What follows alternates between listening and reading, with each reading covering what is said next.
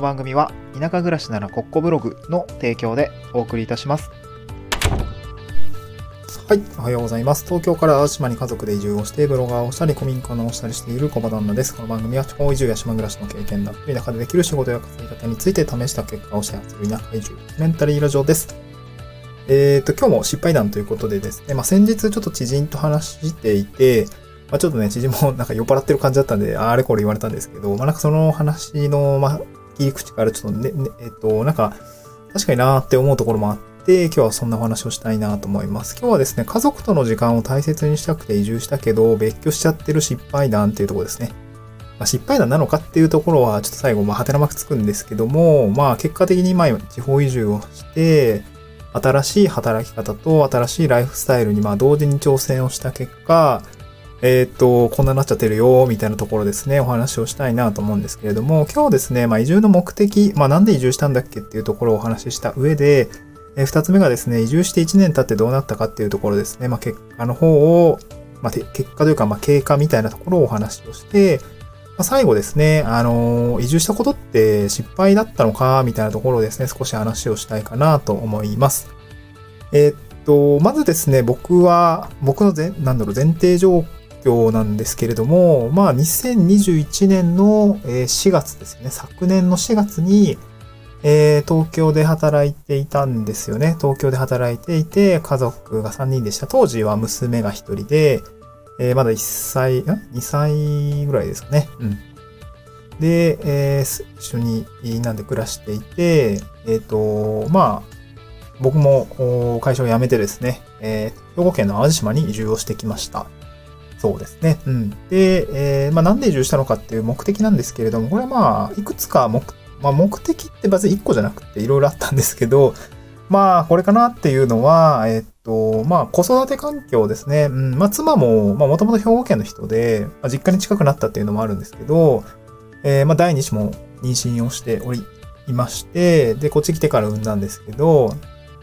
まあ、ちょっと子育て環境を変えたいな、改善させたいなっていうところがあって、えー東京から淡路島に移住をしました。うんで、僕自身も、まあ、なんかその会社7年やってたんですけど、なんか、こう、次のステージに行きたいな、みたいな。まあ、転職でも良かったんですけど、まあ、なんか独立もゆくゆくはしたいなと思っていたので、まあ、このタイミングで、まあ、会社を辞めて、兵庫県に移住してきたっていう感じなんですよね。うん。まあ結構これ移住の目的って、まあこれ移住、地方移住の、まあ、若干、うん、話それちゃうんですけど、移住の目的ってこう移住する前にはすごいよ、たくさんいろんな人に聞かれるし、えっと、移住した後もですね、こう自問自答をする軸でですね、よく使うので、やっぱこの移住の目的、まあなんで移住したいんだっけとか、なんで移住したんだっけみたいな話は、えっと、結構、なんだろうな、ちゃんと明文化しておくと、振り返りやすいのでいいかなと思います。はい。で、1年経ってどうなったのかっていうところですね。移住して1年経ってどうなったかっていうと、まあこれはちょっとね、あの、面白いね って話、面白いねっていうか、まあ馬鹿にされてるのかな？わかんないけど、えっと、よく言われるんですけど、家族との時間を作るために移住したんだけど、家族と別居しちゃってます？わらわらみたいな、そんな状況ですね。そう、その、なんて言うんだろうな。まあ現状で言うと、そうだな、なんか移住1年目って、なんか東京で会社員をしていた時よりも、なんか労働時間は増えてるし、収入は下がってるし、まあ年収600万から200万ぐらい減ってて、労働時間も多分、めっ、まあ、微妙、どうだろういや、増えてると思うんですよ。僕休んだ覚えないんで、そう。で、家族との時間は激減してますね。っていうかもうなんか、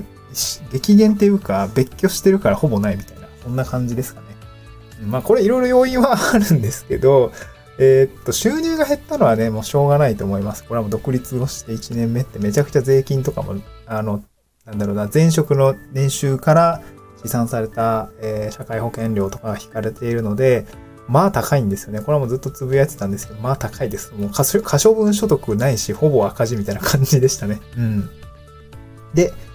まあ、労働時間は増えましたね。まあ、労働時間が増えたって言っても、なんかやりたいことをやっていると増えちゃったっていう感じもありますね。なんかいろいろやってましたね。うん。で、あと、なんで別居してんの？みたいな。家族との時間を作りたくて移住したはずなのになんで別居、別居してんの？っていうところは、まあ、これ要素はいくつかあるんですけど、まあ3つぐらいかな。1つが、ま妻の実家が近くなって行きやすくなったよってことですね。うん。まあ、あと2つ目が第2子が生まれたんですよね。今、長男が生まれてですね。えーと、この3月時点で言うと、おまあ、娘が2歳と、お6ヶ月、ん ?8、9ヶ月ぐらいかな。で、えー、長男が今5ヶ月ぐらいということで、えー、まあ、まあ、バタバタジタバタしてるような子た ちですね。うん。で、えー、まあ、実家の助けがちょっと借り入れるようになったので、家が近くなったのでね、すごく借りているっていうところがあって、割とこう、まあ、妻も実家大好きなんでね、結構入り浸ってるというか、ああ、楽やなーみたいな、洗濯はせんでええし、ご飯は出てくるし、なんかみんなお風呂入れてくれるしな、子供みたいな。確かにそれは楽だね、みたいな 感じでですね、あのー、まあ、そっちの方が居心地がいいな、みたいなところを言っておりました。うん。別に淡路があ嫌いなわけじゃないんですけどね。で、ここでなんで一緒にいないのってとこなんですけど、まあ、僕が結構家を開けてることが、まあ結構多くって、古民家を直したりとかもしていたし、まあ、結構外で作業してることも多かったりとか、あと僕自身が独立当初でなんかバカみたいに働いてしまっているっていうところがあるんですよね。そう。で、なんか、うん、まあ、実家の方も居心地がいいし、なんかこっちはこっちでなんか気を使っちゃいそうだから、みたいな感じで、まあ、ちょっと実家の方に行ってるっていう感じですかね。まあ、実際今は、あの、出産後の、あの、骨盤矯正とかでね、えー、実家の近くに、えー、前以前通っていた整骨院かながあったので、まずそっちの方に結構頻繁に週1回とか通ってる感じになるので、ちょっと実家にしばらくいるわ、みたいな感じで、まあ、別居してるっていう感じなんですけど、うん。まあ、ちなみに今日は一緒にご飯を食べるんですけどね。まあ、そんな感じでですね、結構ね、別居、移住してからの、こう、別居期間が長いんですよね。なんかもともと時差、時差移住みたいなところもあって、僕が4月に移住して、ちょっと住環境とかなんかいろいろこう基盤みたいなの、みたいなのを整えて、8月に向こうが完全移住していて、で、10月に出産して、結果そのまま実家にいるみたいな感じだったんで、そうなんですよね。多分ね、移住して1年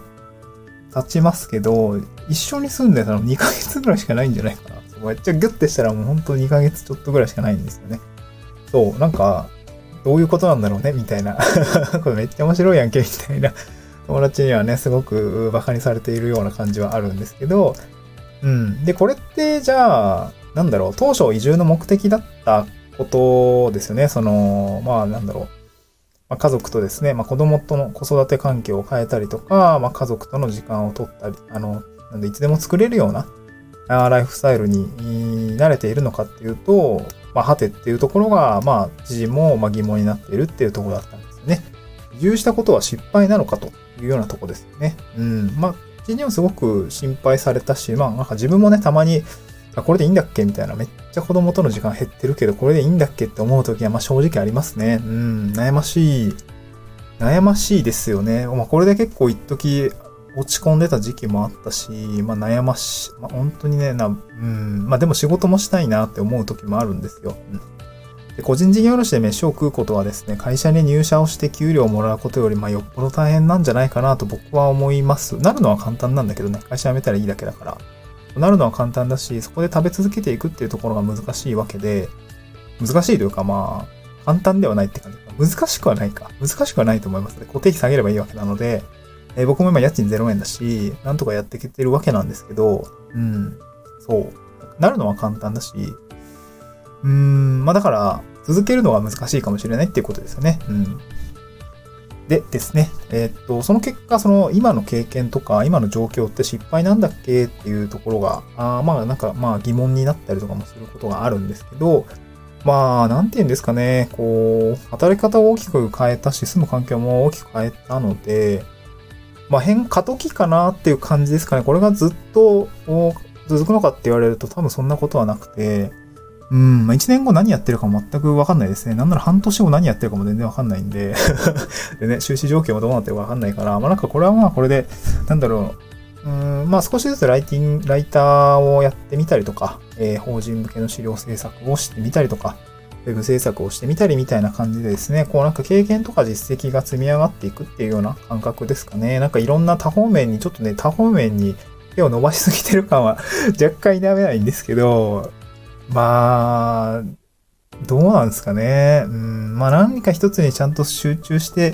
突きケールしてった方がいいよ、みたいな話も当然あると思うんですけど、うん、そうなんですよね。ここばっかりなんか悩ましいですね。なんか僕も結構飽き性なんで、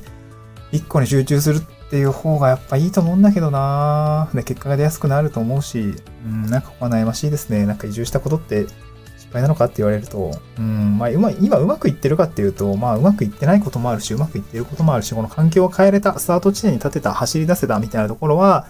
まあね、別にその、なんだろうな、それで悩んでる人からしたらもう前に進んで、なんか頑張ってますね、みたいなレベルだと思うんですけど、まあ確かにで、僕も1年前移住したいけど難しいだろうなとか、会社辞めて、えー、どうやって食っていくんだろうみたいな感じは確かにあったので、まあその頃に比べたら、まあかなり進歩があったかなと思っていて、まあ、なので、なんかこう、なんていうんですかね。まあ一年前の自分から見て成長してるのかどうかとか、昨日の自分から見て成長しているのかどうかみたいなところを大切にして、まあ今後も今年1年まず頑張っていきたいなと思いますね。はい。えっ、ー、と、何にし、何の話をしてたんだっけ？はい。移住したことは失敗なのかってことですね。ちょっとこれはわかんないです。僕も今、過渡期だと思ってるので、ちょっとわかんないですね。うん。まあ、ただ一つ言えるのは、うんとですね、まあ、しっかり稼げよ、低所得者みたいな形で、まあ、ちょっと妻には言われてるんですけど、まあ、妻には感謝しかないかなっていう感じですかね。こう、妻に稼いでこいよっていうふうに言われたこの稼いでこいっていう言葉はですね、なんか一見こう、厳しいように聞こえるかもしれないんですけど、なんかこう、まあ、これ、ちにも言われて、なんとなくそうだな、そうだよねって思ったことなんですけど、なんか自分や子供のことはまあまあ気にせず、まあしっかり働けや、みたいなそんな感じなメッセージがですね、なんかとても愛のある言葉に感じて、僕はなんかすごく、うーまあやっぱり結婚してよかったなと思うし、まあ、今後もなんか一緒に入れたらいいなというふうなところがありますね。なんか最後ちょっと若干のろけみたいな、なんかこういうの嫌だな、やめよう。はい、そんな感じでございました。はい。ということで、えー、最後で、えー、家族との時間を大切にしたくて移住したけど別居しちゃってるよ。失敗談みたいなところのお話でございました。ちょっとなんか最後は変な感じになりましたね。ちょっと脇汗がすごい出てるんですけども、えー、今日も一日ですね、頑張っていきたいなと思います。今日から月曜日ですかね。まあ、一週間頑張っていきましょう。また次回の収録でお会いしましょう。バイバーイ。